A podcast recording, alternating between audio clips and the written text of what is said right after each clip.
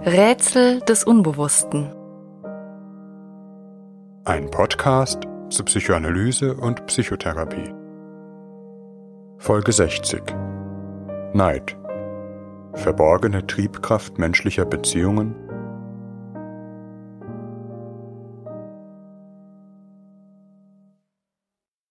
Man kann wohl nicht sagen, dass Neid in irgendeiner Zeit oder Gesellschaft in einem guten Ruf gestanden wäre. Die Kulturgeschichte ist voller Warnungen vor den gefährlichen Folgen des Neids. Sei es der neidische Brudermörder Kain zu Beginn der biblischen Geschichte oder der sprichwörtliche Neid der Götter in der antiken Mythologie. Selten ergeht es jenen Sterblichen in den griechischen Mythen gut, die zu schön, zu begabt, zu wohlhabend sind. Oder man denke an heutige Debatten, etwa um das Schlagwort der Neidgesellschaft. Neid ist ein verpöntes Gefühl, eine, wenn nicht gar die schlimmste der sieben Todsünden. In jedem Fall ein Gefühl, auf dem man keine Ansprüche gründen kann. Die Wendung Du bist doch bloß neidisch läuft darauf hinaus, einen Anspruch, Wunsch oder Ärger sein Recht abzusprechen. Mitunter dient sie auch dazu, Kritik, etwa an sozialer Ungleichheit, zu einer Art innerpsychischen Problem des Kritikers zu erklären. Man gönnt den Wohlhabenden ihren Reichtum nur nicht, den Milliardären ihre Milliarden. Aber einmal von der plumpen Rechtfertigung sozialer Ungerechtigkeit abgesehen, ist dieser Einwand völlig unberechtigt? Gibt es einen Menschen, der in irgendetwas besonders erfolgreich, gut, wohlhabend geworden oder auf eine andere Weise vom Glück begünstigt ist? Der nicht an der einen oder anderen Stelle mit diesem Affekt konfrontiert gewesen wäre? Neid? Jede Gesellschaft muss Umgangsweisen mit Neidgefühlen finden, eine Art soziales Neidmanagement betreiben, sei es etwa Reichtum nicht so sehr zur Schau zu stellen. Der Neid selbst indes ist dabei stets grundlegend tabuisiert und verdammt worden. Denn Neid hat das Potenzial, soziale Hierarchien, soziale Ordnung zu zerstören, Beziehungen, Institutionen, Familien zu zerreißen, ist, in den Worten des Psychoanalytikers Hermann Behland, ein systemsprengendes Phänomen. Das gilt allemal für Gesellschaften, die geradewegs auf sozialer Ungleichheit errichtet sind. Denn Neid entsteht überall dort, wo Ungleichheit zwischen Menschen besteht. Das gilt für soziale Verhältnisse, aber letztlich Ungleichheit mithin Ungerechtigkeit aller Art zwischen Geschwistern, Geschlechtern oder Generationen. Es gibt wohl kaum eine Emotion, die so weit verbreitet ist, zugleich aber in dieser Weise unausgesprochen bleibt. Wohl ist auch nicht jede äußere Anerkennung für den Erfolg eines anderen gleichbedeutend mit der Abwesenheit von Neid. Es gibt durchaus die Neigung, dem anderen fröhlich Beifall zu klatschen, manchmal dann fast etwas zu laut, zu überschwänglich, nur um nicht zu zeigen, dass man neidisch ist, man der Person zu ihrem Erfolg nicht auch noch den eigenen Neid gönnt. Denn der ist letztlich ein Zeichen von Bewunderung, beziehungsweise das Eingeständnis, dass man es auch gerne hätte. Psychoanalytisch würde man hier von einer Reaktionsbildung sprechen. Dies ist aber wohl eine eher gutartige Lösung eines Neidkonflikts, trägt vielleicht an vielen Stellen zum sozialen Frieden bei und sollte nicht unserer Geringschätzung verfallen. Wenngleich der Neid meist doch andere Schleichwege, Minengänge sucht und dadurch nicht aus der Welt ist. Neid ist ein Untergrundaffekt. Es ist ein psychoanalytischer Grundgedanke, dass kein Gefühl und gerade keins, das eine solche Bedeutung hat, völlig sinnlos oder gar einfach böse ist. Ebenso ist eine psychoanalytische Grundregel, dass tabuisierte, verschwiegene oder verdrängte Affekte keineswegs verschwunden sind. Doch was ist Neid überhaupt? Warum entsteht er? Und wie lässt sich mit ihm umgehen, ohne ihn moralisierend zu verdammen? Psychoanalytiker haben sich seit jeher mit dem Neid beschäftigt. Neid spielt in vielen Therapien eine zentrale Rolle. etwa im Phänomen der sogenannten negativen therapeutischen Reaktion, von der wir gleich noch hören werden. Auch ist Neid der Leitaffekt einiger psychischer Störungen, wobei hier vor allem der Narzissmus zu nennen ist. Neid ist keine Basisemotion wie Ärger oder Trauer. Es handelt sich um eine komplexe soziale Emotion, die eigentlich immer schon in Abwehrform vorliegt. Häufig etwa in Form von Rationalisierungen, also wenn ein scheinbar plausibler Grund vorgeschoben wird, der das Neidgefühl verdeckt. Ohne Abwehr bedeutet Neid ein quälendes Gefühl von Unterlegenheit, Unvollkommenheit, Minderwertigkeit, kurzum Schmerz, der manchmal einen geradezu vernichtenden Charakter annehmen kann. Begleitet von einem Gefühl fundamentaler Scham. Man spricht auch von Neidschmerz, weshalb jede Neidabwehr immer auch Schmerzabwehr ist. Wenngleich oft in einem Atemzug genannt, ist Neid von Gefühlen der Eifersucht abzugrenzen. Eifersucht vollzieht sich immer in einem Beziehungsdreieck. Eine Beziehung zweier Menschen, von der man sich als Dritter ausgeschlossen fühlt, auf die man eifersüchtig ist. Neid ist im Kern diadisch, auf ein unmittelbares Gegenüber bezogen.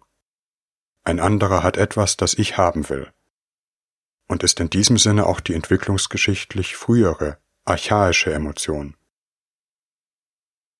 Verfestigter Neid, der chronisch wird, manchmal ganze Gesellschaften betrifft, ist vielleicht mit dem Begriff Ressentiment am besten beschrieben.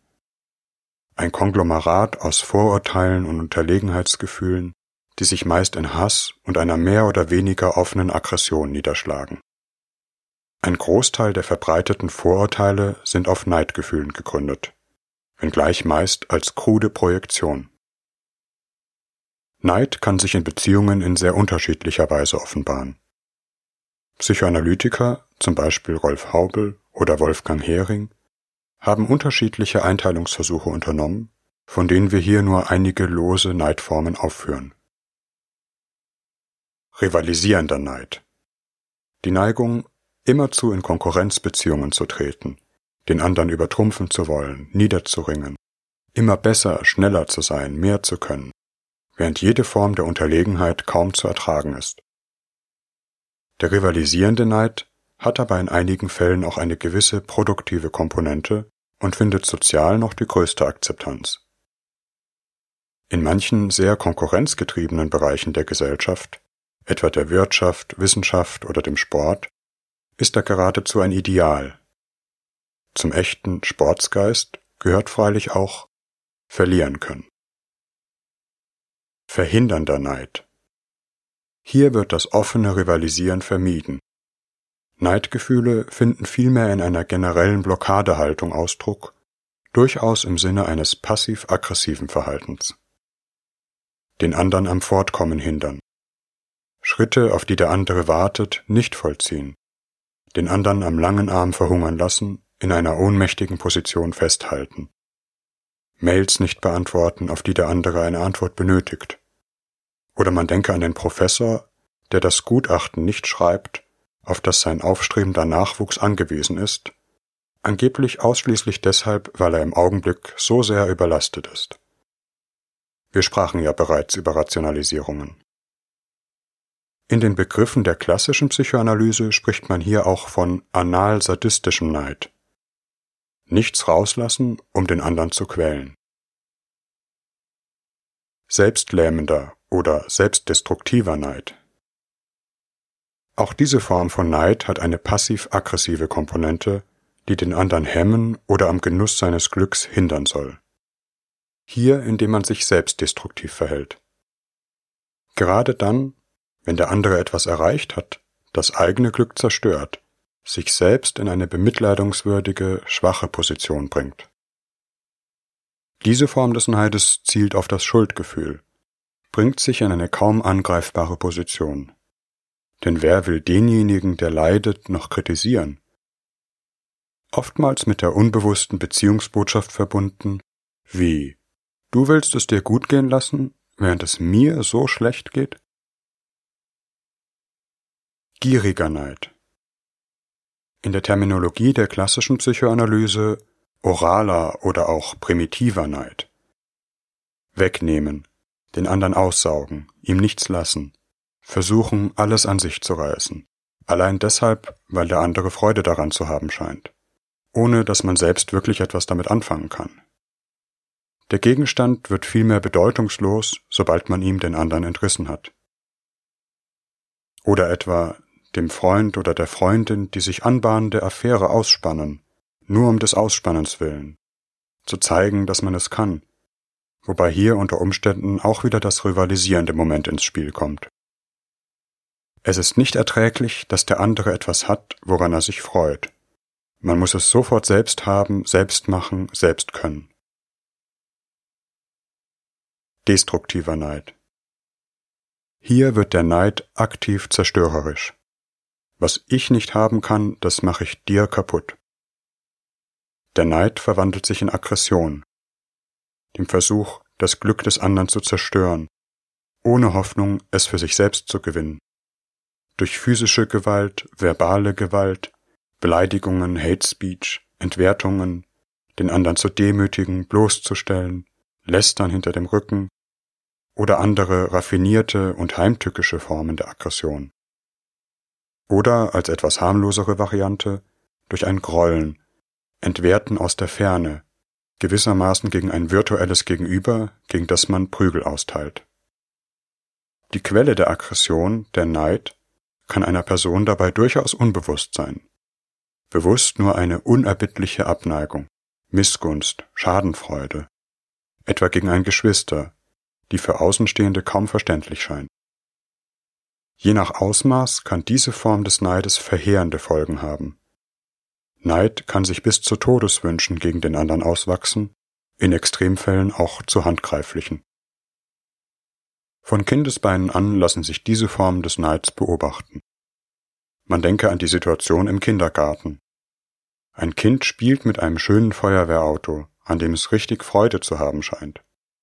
Ein anderes Kind kommt, reißt ihm das Feuerwehrauto weg. Gieriger Neid, nach dem Prinzip Ich will. Oder aber Vater und Kind bauen einen Turm aus Holzklötzchen. Dem Kind gelingt es noch nicht so gut, während der Vater nebenher einen tollen Turm baut. Das Kind schmeißt den Turm des Vaters um und freut sich daran sehr. Wenn man so will, die Urform des destruktiven Neids der freilich in dieser Variante in der kindlichen Entwicklung etwas ganz Normales ist. Neid entsteht, wie wir gehört haben, immer da, wo eine Differenz, Ungleichheit wahrgenommen wird. Freilich nicht Ungleichheit per se, sondern stets eine emotional bedeutungsvolle. Dinge, die man sich selbst wünscht, begehrt, für die man den anderen vielleicht sogar heimlich bewundert. Was für ein toller Turm. Insbesondere dann, wenn man bei sich selbst einen Mangel wahrnimmt, den einzugestehen freilich meist schon der Abwehr unterliegt. Es geht etwa um Anerkennung, Gesundheit, Schönheit, Klugheit, Geschicklichkeit, Können, Schwangerschaft, Jugend, in der allgemeinsten Form Erfolg, Freude, Glück. Der Erfolg eines anderen ist leichter zu ertragen, wenn man sich sagen kann, dass er sich daran nicht wirklich erfreuen kann, etwa trotz seines Reichtums eine zerrüttete Familie hat. Jedem Neidempfinden geht dabei aber, wie wir noch hören werden, eine heimliche Bewunderung, eine Sehnsucht voraus. Innerpsychisch korrespondiert das Empfinden von Neid mit dem Aufstellen eines Ich-Ideals oder Ideal-Ichs in den Worten des Psychoanalytikers Hermann Beland, eines Leistungsideals. Ich sehe, dass der andere etwas hat, kann, nach dem ich ebenfalls strebe, das ich ebenfalls für mich erreichen will. Dass man dieses Ideal, zumindest im Augenblick, verfehlt, nicht das ist, was man sein will, quält das Ich, ist ein Stachel im eigenen Erleben und Selbstwert. Hier liegt eine Wegscheide, die in eine produktive oder eine destruktive Ausprägung von Neid führen kann. Man spricht umgangssprachlich auch von weißem und schwarzem Neid. Nur wer eine gewisse Ungleichheit überhaupt anerkennen, ertragen kann, kann etwas von anderen lernen. Es gibt durchaus einen produktiven Schmerz, der aus dem Vergleich mit anderen hervorgehen kann. Ein produktiv gewendeter Neidschmerz ist etwa der Ehrgeiz, der Wunsch nach Entwicklung oder schlicht die Neugierde, etwas wissen, lernen zu wollen, was man noch nicht weiß, kennt oder kann. Die Abwehr von Neidschmerz hingegen blockiert Lernerfahrungen. Eine stark ausgeprägte neidische Charakterstruktur hat große Schwierigkeiten, sich zu entwickeln, etwas an sich zu verändern. Dies ist etwa für narzisstische Pathologien oftmals der Fall, bis hin zu der Unfähigkeit, überhaupt irgendetwas von jemand anderem annehmen zu können, selbst wenn man es eigentlich bräuchte. Denn das hieße ja eingestehen, dass der andere etwas hat, das einem selbst fehlt. Entscheidend ist die Frage, ob man das Gefühl hat, Unterschiede aufheben, verändern, das Ersehnte irgend erreichen zu können. Oder ob, wenn der Unterschied nicht aufhebbar ist, man bei sich selbst genügend Gutes, Wertvolles finden kann, dass sich die Ungleichheit ertragen lässt. Hier kann sich der Neidschmerz durchaus auch auf eine realistische Einschätzung beziehen. Es stimmt für den allergrößten Teil der Bevölkerung nicht, dass man vom Tellerwäscher zum Millionär aufsteigen kann, so sehr man sich auch anstrengt. Es gibt Ungleichheit, die ungerecht ist. Doch auch hier ist eine wichtige Frage, ob man die Hoffnung hat, dies verändern zu können, und sei es durch sozialen Wandel, Kritik, Engagement oder den Schmerz nur durch Abwehr, Rückzug, Destruktion bekämpfen kann. Etwa in der Variante, dass man unter sich einen noch schwächeren sucht, den man verachten kann, um sich weniger klein zu fühlen. Gerade aber auch soziale und gesellschaftskritische Bewegungen sind durchaus anfällig für verborgene Neidaffekte, einen heimlich rachsüchtigen Drang, der, wenn er nicht reflektiert wird, folgenschwer sein kann. Schon die Römer wussten, dass der Homo novus, der Aufsteiger, Emporkömmling, ein bedenkliches Maß an Aggression, Rachsucht verwirklichen kann, wenn es ihm tatsächlich gelingt, Machtpositionen zu erringen, im Übrigen die vermeintlichen Gerechtigkeitsideale, die ihn bislang angetrieben hätten, mit leichter Hand fallen oder zur bloßen Rhetorik verkommen lässt. Zwischen einem Streben nach Gerechtigkeit und einem destruktiven Neidaffekt liegt oftmals nur ein schmaler Grat. Die Geschichte ist hier wohl nicht arm an Beispielen. Ungleichheit entspringt aber nicht nur sozialer Ungerechtigkeit, sondern ist eine Grundtatsache menschlicher Entwicklung. Sonst bräuchte man nichts von anderen zu lernen, käme man schon als vollkommenes Wesen auf die Welt. Von der Debatte um den Unterschied zwischen Gleichheit und Gerechtigkeit sei an dieser Stelle einmal ganz abgesehen. Insbesondere die Schule von Melanie Klein und ihrer Nachfolger hat dabei die frühkindliche Angewiesenheit als Modell für die Ausprägung von Neidgefühlen in der Lebensgeschichte genommen. Angewiesenheit verweist in diesem Zusammenhang auf eine menschliche Grundsituation, die in der frühen Kindheit nahezu für jeden Augenblick gilt. Das, was man am dringendsten braucht, hat man nicht selbst, ist beim anderen. Paradigmatisch am Anfang des Lebens ist dafür die Stillsituation. Die Nahrung, die man zum Leben braucht, kann man sich nicht selbst geben. Doch das gilt auch für die emotionalen Beziehungen, von denen man sich ein Leben lang nährt. Sich auf eine Bindung einlassen, zu lieben bedeutet anerkennen, dass man den anderen braucht, dass man sich selbst nicht alles geben kann. Es bedeutet auch ein Anerkennen der Getrenntheit, Differenz. In der Kleinschen Konzeption sind hier die frühen Erfahrungen in der emotionalen Beziehung zwischen Eltern und Kind entscheidend. Nur wenn man in der frühen emotionalen Zuwendung satt geworden ist, das Gefühl hat, genug Gutes bekommen zu haben, kann man die Erfahrung verinnerlichen, dass eine solche existenzielle Angewiesenheit etwas Förderliches, Gutes ist. Es ist nicht per se unerträglich, dass der andere das hat, auf das man angewiesen ist. Denn er sieht mich ja, vergisst mich nicht, gibt mir, wenn ich Mangel leide. Eine gelungene Gegenseitigkeit resultiert in einem Gefühl von Dankbarkeit, die, wenn man so will, die Überwindung des Neidschmerz bezeichnet. Dass man etwas bekommen hat, in Anerkennung dessen, wie sehr man es braucht bzw. gebraucht hat. Neid entsteht aus Mangelerfahrungen. Da zu jeder Entwicklung auch die Erfahrung von Mangel, Frustration gehört, man eben nicht immer und zu jeder Zeit vom anderen das bekommt, was man benötigt, ist Neidschmerz etwas, mit dem jeder Mensch umgehen muss. Wie wir gehört haben, gibt es keine Lernerfahrung ohne Neidschmerz. Entscheidend ist, in welchem Ausmaß und wie früh einem Kind solche Mangelerfahrungen zugemutet werden, beziehungsweise wie gut es diese auch tolerieren kann. Macht das Kind die existenzielle Erfahrung, dass es nicht die Liebe, Anerkennung, Sicherheit bekommt, die es braucht, wird die Angewiesenheit zur Bedrohung.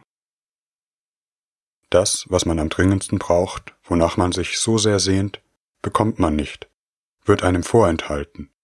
Aus der Sehnsucht, dem Wunsch, wird unerträgliche Qual. Auch eine tiefe Scham, die sich ins Wurzelwerk der eigenen Identität einpflicht. Nicht das zu bekommen, worauf man angewiesen ist, bedeutet auch, nichts zu sein, ein Nichts zu sein, nichts Gutes zu haben, nichts wert zu sein.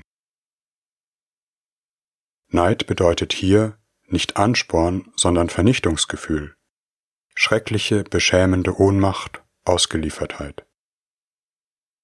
Es gibt wohl nichts Beschämenderes, als sehnend die Hand aufzuhalten, und der andere geht gleichgültig vorüber. In solchen Erfahrungen liegt oft auch die Quelle narzisstischer Pathologien. Wichtig aber auch sind Erfahrungen mit Geschwistern. Hier allerdings auch wieder, wie gut es Eltern gelingt, Geschwisterkonflikte, Rivalität, Neid zu regulieren. Doch damit beschäftigen wir uns in einer anderen Folge. Ein Mensch mit solch verheerenden Erfahrungen muss im Verlauf der Entwicklung Wege finden, mit diesen Gefühlen umzugehen vielleicht im Versuch, sich völlig unabhängig zu machen, sich im übertragenen Sinn die Milch selbst zu geben, an der eigenen Brust zu nähern. Doch darüber kann nichts Neues, keine Entwicklung entstehen. Es bleibt meist auch ein chronischer Neid vorhanden, der an der eigenen Seele nagt, anderen nichts gönnt, Situationen, in denen man etwas nicht kann, nicht erträgt, verbunden mit dem grundlegenden Gefühl, nichts annehmen, nichts lernen, nichts wissen zu wollen, alles selbst schon zu wissen zu können. Oder Neues nur heimlich und schnell an sich zu reißen, ohne Dankbarkeit. Melanie Klein unterscheidet in ihrem wegweisenden Aufsatz über Neid und Dankbarkeit unterschiedliche Formen von Abwehrstrategien gegenüber dem Neidschmerz, die von späteren Autoren erweitert wurden. Diese können in Form eines chronischen Neids geradezu zu Charaktereigenschaften werden oder aber situativ zur Bewältigung von entstehendem Neidschmerz eingesetzt werden. Letzteres kennt wohl jeder Mensch. Wir greifen davon nur einige heraus. Erstens Entwertung des begehrten Objekts. Die Abwehr vollzieht sich durch eine Umwertung dessen, was man eigentlich ersehnt. Zum Beispiel man findet die Person, für die man noch eben erfolglos geschwärmt hat, eigentlich doch nicht so attraktiv, verweist auf ihre unangenehmen oder nervigen Seiten, empfindet sie dem eigenen geistigen Niveau nicht angemessen oder ähnliches. Oder man wolle doch eigentlich gar keinen Erfolg, Karriere, Machtposition, das sei zu stressig und ruiniere nur den Charakter. Das Ich erklärt, all das, wonach es sich sehnen könnte, für mehr oder weniger wertlos, nach dem Prinzip, was nichts wert ist, und das brauche ich auch niemanden beneiden. Je nach Ausmaß des Neides kann alles, was in irgendeiner Weise ein Gefühl von Abhängigkeit, Angewiesenheit erzeugen könnte, der Entwertung unterliegen. Man hat keine Freude an einer Tätigkeit, die man nicht schon beherrscht. Das Erlernen eines Instruments ist nichts, weil man Musik nicht mag. Eine neue Sprache nichts, weil man nicht gerne reist. Überhaupt nervt einen dieses ganze Herumgereise der Leute, diese Pseudofröhlichkeit und so fort. Es wird in der Konsequenz ein Sperrgebiet um sich herum erschaffen, in dem nichts Neidschmerz erzeugen kann, alles jenseits davon ist wertlos, uninteressant oder schlecht. Diese Neigung bedeutet aber auch, sich wesentlicher Entwicklungsmöglichkeiten berauben, eben keine neuen Sprachen, Instrumente lernen, reisen oder worum es immer gehen mag. Auch hier gibt es eine Gratwanderung zwischen einer Neidabwehr als Entwertung oder einer durchaus berechtigten etwa Kulturkritik. Meist verrät sich der abgewehrte Neidaffekt aber dann doch in einer obsessiven Bindung an die Person oder den Gegenstand, der einem angeblich gar nichts bedeutet.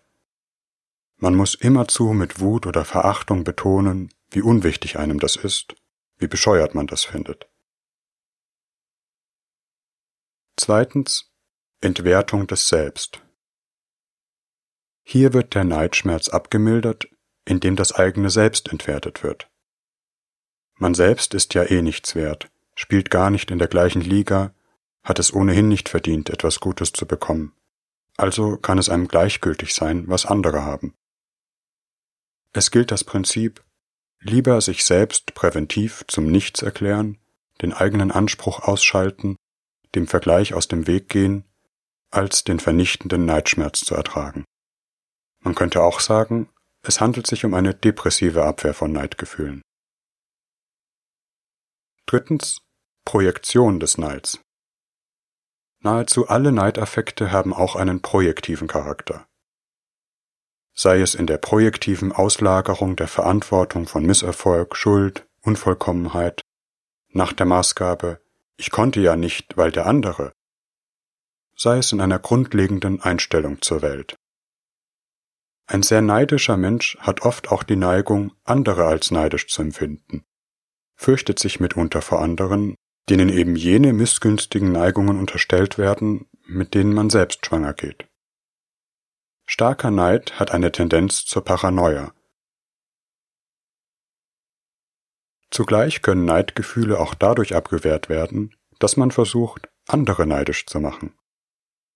Dem anderen mit dem, was er vielleicht begehren könnte, vor der Nase herumzuwedeln, die eigene Schönheit, Besitz, Erfolg zur Schau zu stellen. Es gibt dabei wohl endlose Varianten, von primitiv bis raffiniert. Mit der Limousine vor die Disco fahren, Fotos vom Luxusresort im Whirlpool auf Instagram stellen, oder aber heimlich Erfolge sammeln, mit denen man dann in entscheidenden Moment hervortreten kann. Wenn ich den anderen neidisch machen kann, habe ich die Situation gedreht, muss selbst nicht neidisch sein. Viertens Idealisierung des beneideten Objekts. Das, wonach man sich sehnt, so weit von sich wegrücken, in gewissermaßen göttliche Sphären versetzen, dass man sich keinem Vergleich mehr aussetzen muss große Autoren der Weltliteratur, Superstars, berühmteste Schauspieler werden gewissermaßen außer Konkurrenz gesetzt. Meist im Zuge einer Spaltung, einer scharfen Trennlinie zwischen Aufwerten und Entwerten. Die großen Autoren, Schriftsteller, Politiker, mit denen man sich ohnehin nicht messen kann, denen man jeden Erfolg gönnt, am besten dann, wenn sie schon eine Weile tot sind, versus das unwerte Zeug, was etwa die Zeitgenossen um einen herum produzieren oder der Schauspielkollege auf die Bühne bringt. Es ist dabei jedoch eine psychoanalytische Binsenweisheit, dass letztlich jeder Idealisierung eine heimliche Entwertung innewohnt. Sich in die Bewunderung des Großartigen immer ein heimlicher Hass mischt. Es manchmal jähe Umschwünge zwischen unterwürfiger Bewunderung und aggressiver Entwertung gibt. Man lese nur die Kommentarleiste idealisierter Berühmtheiten, etwa erfolgreicher oder attraktiver Frauen auf Instagram. Oder die Figur des Stars, der aufgebaut wird, ehe ihn das Publikum wieder niederreißt. Der griechische Mythos in neuer Gestalt. Fünftens. Die Identifikation mit dem beneideten Objekt. Eine weitere Variante der Neidbewältigung ist der Versuch, sich mit dem beneideten Objekt zu identifizieren, sich, zumindest in der Fantasie, mit ihm gleichzusetzen, nach dem Prinzip Ich bin du. Dies kann auch einen produktiven Aspekt haben, etwa im Versuch, das Objekt nachzuahmen, was ja wieder bedeutet, etwas zu lernen. Wer Fußballer werden will, träumt sich in seinen Fantasien als Fußballstar, als wäre er es schon. Oder als Sängerin oder Sänger, Schauspieler. Wenn dies mit Ehrgeiz und Anstrengung einhergeht, kann diese Identifikation auch motivierend sein. Eine Weile das noch nicht einer reifenden Fähigkeit schützen. Die Abwehrseite wird vor allem dann offenbar, wenn man immer auf der Gewinnerseite stehen will, immer Fan von gerade dem Verein, Sportler oder der Berühmtheit ist, die am meisten Erfolg hat, sich mit den Starken und Mächtigen identifiziert, solange sie stark und mächtig sind. Sechstens das Abtöten von Liebesgefühlen. Hier kommen wir noch einmal auf den destruktiven Aspekt von Neid zu sprechen. Kern der Aggression, die Neidgefühle nach außen hervorrufen können, ist auch eine Aggression nach innen. Der Versuch, Gefühle von Ohnmacht, Ausgeliefertheit umzuwenden, indem man die eigene Bedürftigkeit, Angewiesenheit, letztlich Liebesfähigkeit ausschaltet. Hierbei geht es meist um fundamentale Erfahrungen von Mangel, Kränkung, Wertlosigkeit. Wer nichts mehr liebt, sich nach nichts mehr sehnt, muss keinen Schmerz mehr empfinden. Umgekehrt und nach außen gewendet, wer alles zerstört hat, was er begehren könnte, muss niemanden mehr beneiden. In der radikalsten Konsequenz kann aus dieser Art der Neidabwehr eine Weltverachtung erwachsen etwa im Sinne der folgenden Sentenz Friedrich Nietzsches, die seinem Aphorismus mit dem vielsagenden Titel Der Weltvernichter entnommen ist. Diesem gelingt etwas nicht. Schließlich ruft er empört aus, so möge doch die ganze Welt zugrunde gehen. Verbinden sich derartige Neidaffekte mit politischen Ideologien, die der Aggression eine scheinbar rationale Begründung liefern, die Rache versprechen eine destruktive Lösung von Neidschmerz, den Tag der großen Abrechnung, dann droht Unheil. Auch in Therapien ist der Umgang mit Neidschmerz in vielen Situationen bedeutsam. Denn auch hier geht es um das Eröffnen von Lernerfahrungen. Muss ein noch nicht der Unvollkommenheit ausgehalten werden, aus dem etwas Neues erwachsen kann. Behandlungen von Patienten, die eine stark ausgeprägte neidische oftmals narzisstisch akzentuierte Persönlichkeitsstruktur haben, können dabei in charakteristische Dilemmata führen. Etwa in Form der sogenannten negativen therapeutischen Reaktion, die allerdings auch andere Gründe als Neid haben kann. Hierbei handelt es sich um therapeutische Prozesse, die oftmals zunächst einen durchaus guten Verlauf nehmen. Die therapeutische Beziehung intensiviert sich. Der Patient macht erste Fortschritte doch gerade das macht einen inneren Konflikt virulent. Der Patient spürt, dass die Therapie ihm hilft, was aber auch bedeutet, dass der Therapeut etwas hat, das er brauchen kann, dass er auf einen anderen angewiesen ist, damit es ihm besser geht. Dies kann einen nahezu unerträglichen Neidschmerz aktivieren, die Erinnerung an eine existenzielle Angewiesenheit, die in der Geschichte des Patienten vielleicht mit vernichtenden Erfahrungen versehen war. Der Patient beginnt, die Therapie unbewusst zu sabotieren, etwa sich plötzlich selbstdestruktiv zu verhalten, Vereinbarungen zu brechen. Symptome treten wieder auf, vielleicht sogar schlimmer als zuvor. Verbunden mit einer eigenartigen Spannung im therapeutischen Raum, als würden Patient und Therapeut miteinander ringen. Um den Neidschmerz nicht fühlen zu müssen, beginnt der Patient das, was er am dringendsten braucht, anzugreifen, zu zerstören, um nicht fühlen zu müssen, wie sehr er es braucht. Die therapeutische Beziehung stellvertretend für emotional nähernde Beziehungen überhaupt. Der Patient fühlt sich in dem Zerstörungswerk nicht mehr ohnmächtig, vielleicht sogar allmächtig, triumphierend, in der Weise, niemand kann es mit meiner Destruktivität aufnehmen, schau, was noch alles kaputt geht, Du, Therapeut, kannst nichts daran ändern, erreichst mich nicht. Womit in der Gegenübertragung die Ohnmachts- und Kleinheitsgefühle oftmals an den Therapeuten delegiert werden. Doch das führt den Patienten letztlich in eine noch schlimmere Lage. Neiddynamiken sind oftmals in einem Zirkel von Ohnmacht, Destruktivität und Verzweiflung gefangen. Das, was dem neidischen Menschen am meisten Schmerz bereitet, was er abzutöten versucht, ist zugleich das, an dem alle seine Hoffnung hängt. Der Patient richtet eine unbewusste Aggression gegen die therapeutische Beziehung, hofft zugleich, dass der Therapeut ihn trotzdem nicht fallen lässt, keine Vergeltung übt. Denn wenn ihm das Zerstörungswerk wirklich gelingt, die Destruktivität obsiegt, der Therapeut kapituliert, tritt der Patient in eine verwüstete Landschaft, letztlich in die totale Hoffnungslosigkeit und Verzweiflung. Therapeuten müssen in solchen Dynamiken oftmals einiges aushalten, sollten sich aber nicht dazu verführen lassen, in eine ärgerliche, rächende oder strafende Haltung zu verfallen, sondern versuchen, genau diese Dynamik anzusprechen und mit dem Patienten zu verstehen. Verschlechterungen in therapeutischen Prozessen können freilich sehr unterschiedliche Ursachen haben und müssen im Einzelnen untersucht werden. Neid ist letztlich nicht durch Strafe, nicht durch Tabu oder Moralisieren zu heilen. Im Gegenteil, dies treibt den Neid, sei es in Familien, Therapien oder in der Gesellschaft, nur in den Untergrund. Neid verändert sich durch die Erfahrung, etwas Gutes in sich zu haben.